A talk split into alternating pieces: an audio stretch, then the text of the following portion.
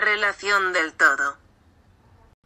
Hola, espero estén teniendo un muy bonito día. Les habla Montserrat Jable Peñafiel, actual estudiante de la licenciatura de Nutrición y Dietética en la Universidad de Oriente.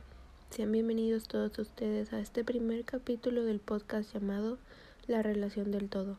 En este día les hablaré sobre el tema de antropocentrismo y ecocentrismo, la relación de la humanidad con la naturaleza.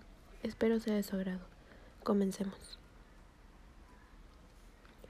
Empecemos con la definición del antropocentrismo. Según Campbell, el término de antropocentrismo fue descrito en 1860 en medio de la teoría de la evolución de Darwin, para representar la idea de que los humanos son el centro del universo, son del centro de todo.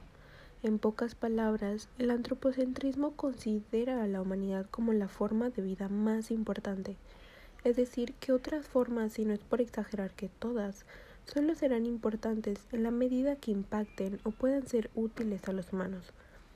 El antropocentrismo cae en un egoísmo extremo, donde considera no solo la supremacía de los seres humanos, sino que busca manipular la naturaleza para el beneficio único y exclusivo de la humanidad.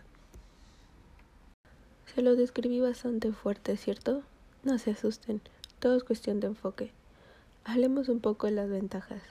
Dado que el antropocentrismo busca el bien del ser humano, las soluciones y estrategias que nacen gracias a este movimiento beneficiarán directamente las necesidades del ser humano. Por ejemplo, en la construcción de hoteles o plazas, la necesidad laboral y por ende económica del ser humano queda fuertemente cubierta. La segunda ventaja que mencionaremos son las condiciones de vida. Estas mejoran cada día gracias a los avances científicos y económicos. Ahora hablaremos de sus desventajas. El antropocentrismo manipula todo tipo de forma para el beneficio exclusivo de la humanidad, incluso la propia naturaleza.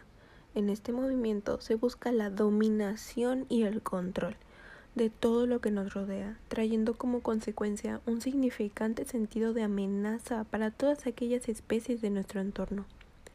Si reflexionamos un poco, el antropocentrismo es un movimiento que busca a todo lugar justificar el uso de la ciencia y la tecnología para manipular y exprimir a la naturaleza.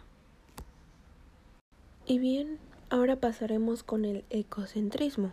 El ecocentrismo inspira a los individuos a valorar la naturaleza por su propio bien, haciendo énfasis en que merece protección y cuidado, porque tiene un valor inigualable sin tener en cuenta su utilidad para los humanos.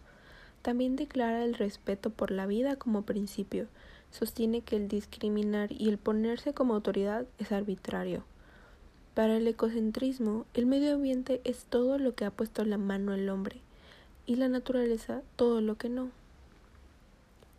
Les platicaré sobre sus ventajas. El ecocentrismo invita a las personas a respetar y a dar un valor colectivo a las especies que interactúan, así como a los ecosistemas que nos rodean.